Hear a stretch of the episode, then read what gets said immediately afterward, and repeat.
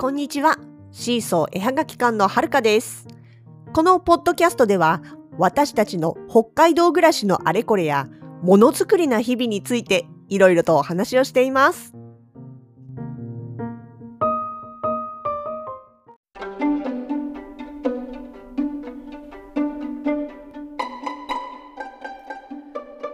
北海道産の名木を使った真四角なフレーム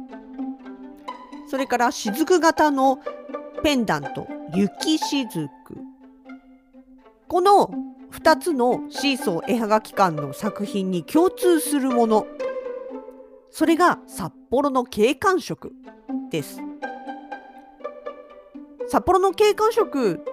って聞いたことありますか？あのね前にイベントに出て最初にねイベントでそれを持ってって持ってき始めた話を始めた頃にはお話ししても「へえ初めて聞いた」っていう方が多かったんですけどさすがにここのとこ最近ねあのいや聞いたことあるよっていう方がだいぶ増えてきました。これ実は2004年もうずいぶん前ですよねに札幌市が定めた70 70色の色のことなんです。目的としては札幌の景観を守る。要はね、いろんな、まあ、色が乱立してしまうとどうしても街並みが整って見えない景観を良くするという目的で定められた色なんですね。で、条例で札幌で今のある一定規模以上の建物を建てるときには必ず外側にはこの色を70の色から選ばなければいけないっていう条例なんです。これね実は全国でも珍しい条例らしいです。あのこの色を使っちゃダメっていうのはあるんですけども逆でこの色を使わなければいけないって決められてるっていうのは実は他にはないらしいんですね。でこれ札幌の景観色面白いのはもう一つ色が決められているっていうだけじゃなくってその色の名前も決まってるんですよ。赤とか緑とか黄色とかっていう名前じゃなくってそのね札幌にまあゆかりのあるものというか札幌という街をイメージできるものというものの中からまあ選ばれた色の名前なんですね。ま例えばね場所の名前百合ヶ原藻岩山芸術の森富士の三角山燃えれ沼愛の里石切山中之島羊ヶ丘札幌市民の方でしたら皆さんああって思う場所の名前ですよね。これ全部景観色の色の名前になってるんです。あとはね植物とか野菜とかの名前。白樺ライラックエゾエンゴ作。小豆、熊笹、どんぐり、すすき、ポプラ、バレーショ、キャベツ、札幌玉ねぎ、エルム、カリガネソウ、エゾマツ、スズラン。と、動物とか虫の名前だと、雪虫、エゾシカ、エゾリス、エゾフクロウ、カッコ、スミガラス、みたいなね。とか、あとはその自然の様子を表したもの。雪明かり、つらら、樹氷、雪影、薄氷。あとね、雪祭りみたいなそういう行事の名前もありますね。と、それから、ちょっとキラキラネーム的なものもあります。父の白、あの、父ってお、あの、乳ね。ミルクの乳と白って書いて、ミルキースノー。陽光白。太陽のように光に白って書いて、シャイニングホワイト。で、吹雪って書いてブリザードとかね。水晶白って書いてクリスタルホワイトとか一番これがねキラキラネーム的月なし夜って書いてミッドナイトなんていうねちょっとそういうあの括弧書きでカタカナで書いてないと読めないような名前もあったりしますあとはね、まあ、名産とか名物系でレンガとか生チョコミルク金時オーロラみたいなものもあるんですね。結構ね、あの、まあ、色の名前としては変わったものも多くて、そうでね、前にね、市役所の方が話してました。あの、観光課じゃない、景観、あ、ごめんなさい、せっかく名前忘れちゃったけども、そういう建築関係のね、許認可をしたりとか相談を受け付けたりするところの窓口にいらっしゃる方が言ってたんですよね。あの、結局大きな建物を建てますよってなると、まあ、あの、当然で、工事業者さんの方が、札幌市の窓口に来てね、相談とかをしていくわけですよ。で、その時に、建築計画の相談をね、真面目な顔してね、で、役所の方と、ちょっとごっつい感じのね、現場の担当さんとかとも来て、打ち合わせをしてるんですけど、そこから漏れ聞こえてくる会話の中で、いやいやいや、ここは生チョコでしょとかね。いやここはミルク金時がいいよとかね。っていう感じで、色の名前が出てくると、ちょっとなんかね、和むって言ってました。確かにね、なんかこう、わかる気がします。でね、この色、全部一つ一つに色の物語があるんですよ。カラーストーリーってやつですね。まあ、例えばそのどういうカラーストーリーってどういうものかっていうことなんですけど例えばね新雪っていう新しい雪って書く新雪ですねっていう色の名前があるんです。まあ、これはね本当に薄いグレーかな。もう白に近いけど若干グレーがかってるみたいなそういう色なんですがこれのカラーストーリー真っ白な雪は昔から犬も子供も大喜びで遊びたくなる大きなキャンバスである。静かに夜が明けてカーテンを開けた瞬間に庭一面が白で埋め尽くされている。庭に点々と可愛らしい野鳥の足跡がついている。自然光の微妙な変化がそのまま表現される素直な色である。白は全ての配色の基本であり最後の決め手でもある。これがね、新雪っていうその薄いグレーのカラーストーリー。あとはね、例えばね、こんなのもあります。雪毛水。雪を消す水って書いて、雪毛水っていう名前の色があるんですけれどもね、これはね、やっぱり同じすごい薄い色系ではあるんですけれども、ちょっとだけ、これは若干ね、どっちかというと黄色みっていうのかな。うん、黄色というか赤、ベージュぽい色ですね。その色のストーリーとしては、降ってきた雪は白く綺麗だが、春になり溶け始めると少し濁ったベージュになる。白い壁も冬を通して春先になると雪で汚れたくすんだベージュになり、しかも艶のない状態がむき出しになる。やがて日差しが強くなるにつれて、周りの樹木も茂る頃には実に落ち着いたイメージに見える。一年を通じて穏やかで変化が少ない貴重な色である。そういう物語があるんですね。まあ、要は雪解けの時の、まあ、ちょっと濁ったでも落ち着いた優しい色合いっていう、まあ、そんなようなイメージですかね。そうちなみにねこれだけいろんな色の名前があって70色すごくどれを見てもユニークなんですけれども1個だけで1個だけ超普通の名前のやつがあるんです。その色の名前はベージュ。色味の感じも皆さんがイメージするあのベージュです。これだけさ、いろんな色の名前があるのにさ、なんでこれだけベージュなんだろうっていうのは未だに疑問です。まだ誰かに確認したことないんですけどね。そうね、もともとはね、この、あのー、昔ね、この色を決めるときに、まあ、中心になってたあの大学の先生がいらっしゃるんですけども、その先生のお話とかも聞いたことがあるんですね。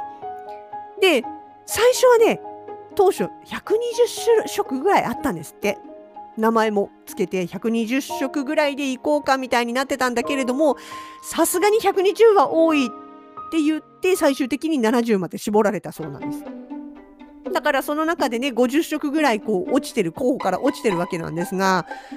ベージュっていう、まあ、色は確かに使いやすいから残るのわかるんですけど、名前なんでね、こんな普通なんだろう。で、逆にこれだけ面白い名前が並んでる中で、これ一つ不思議な感じがします。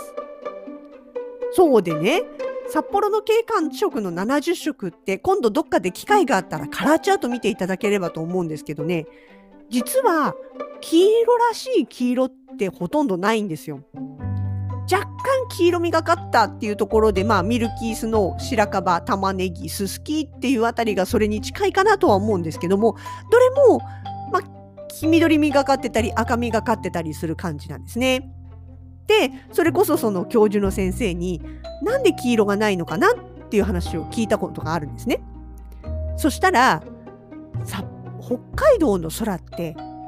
黄色っぽいんですって。でそう言われてみてもあんまりわからないんだけれども逆に私とか、まあ、他の人なんかも東京行った時に空がグレーだなとか青っぽいなって思った経験のある人は結構いるみたいなんですよね。それはまあ普段見慣れてる空から考えると相対的にそっちが青っぽく見えるんだけれども実際のところ逆で東京の色がまあ基準点な考え方だとすると北海道の空は黄色みがかってると。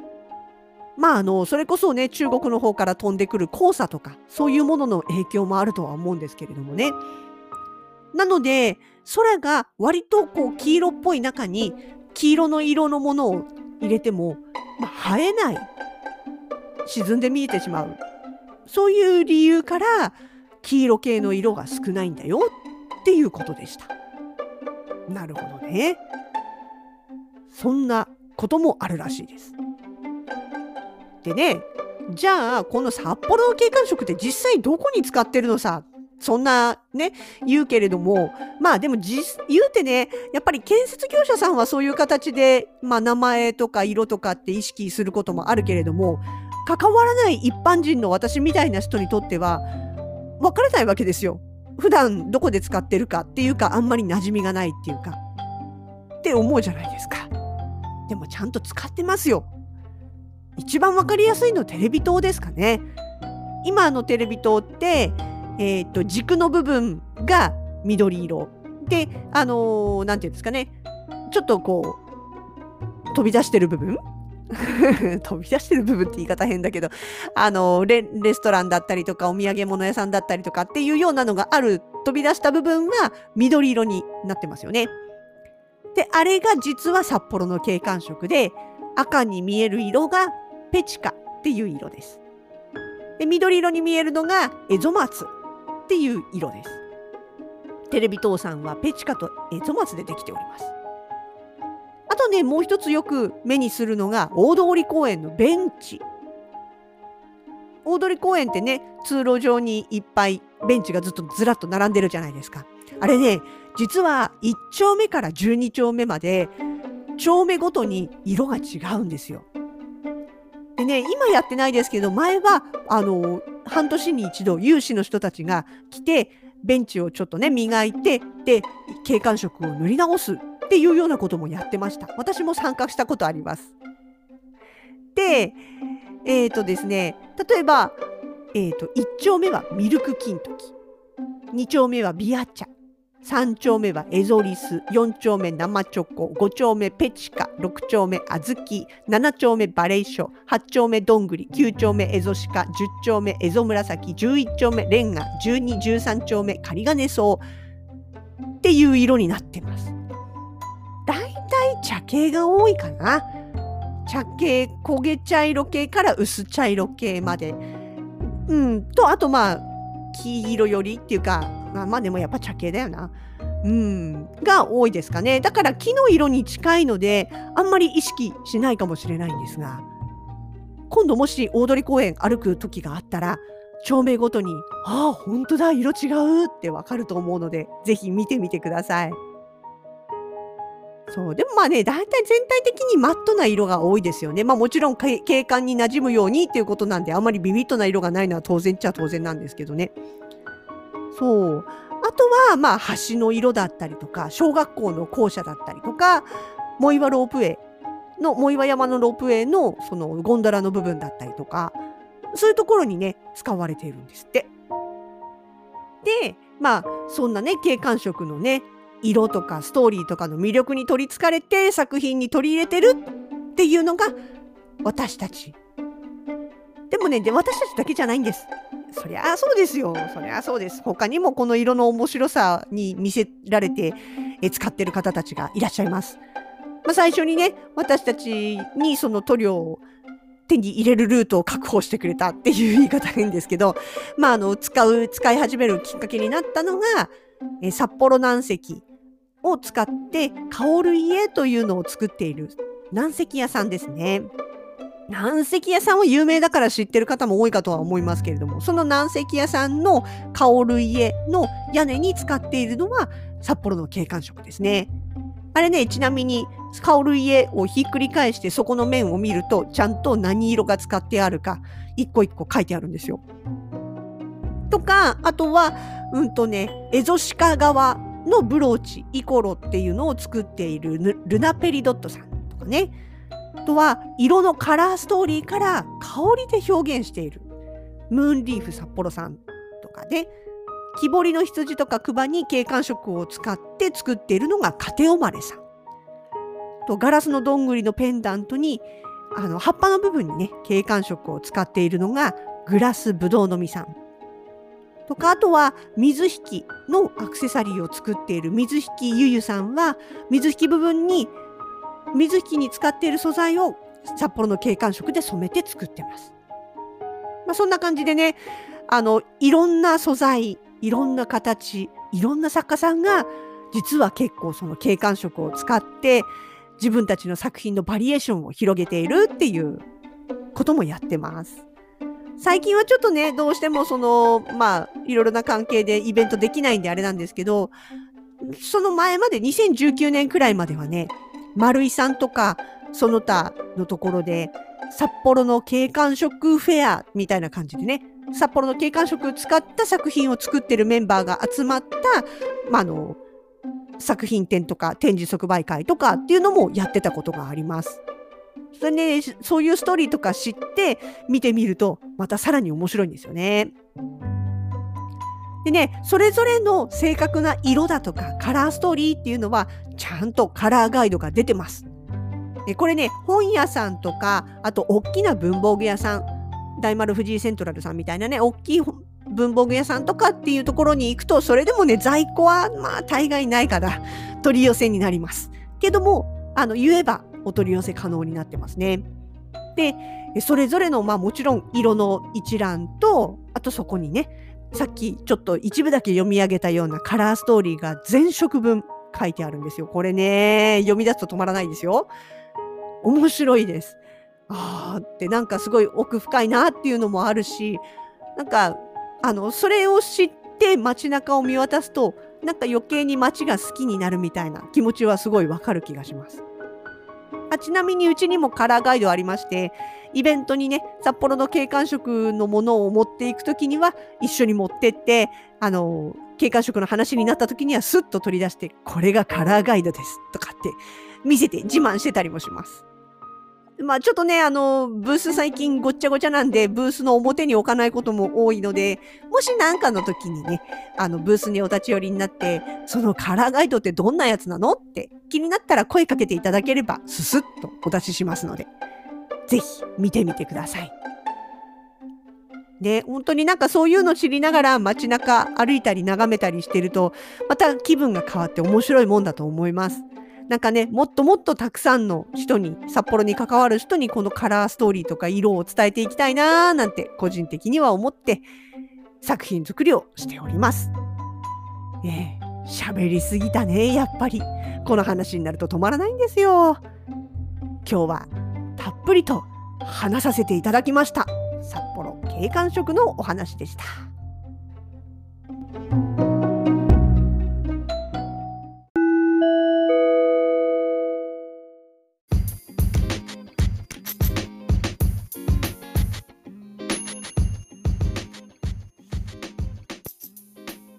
シーソー絵はがき館直近のイベント情報です。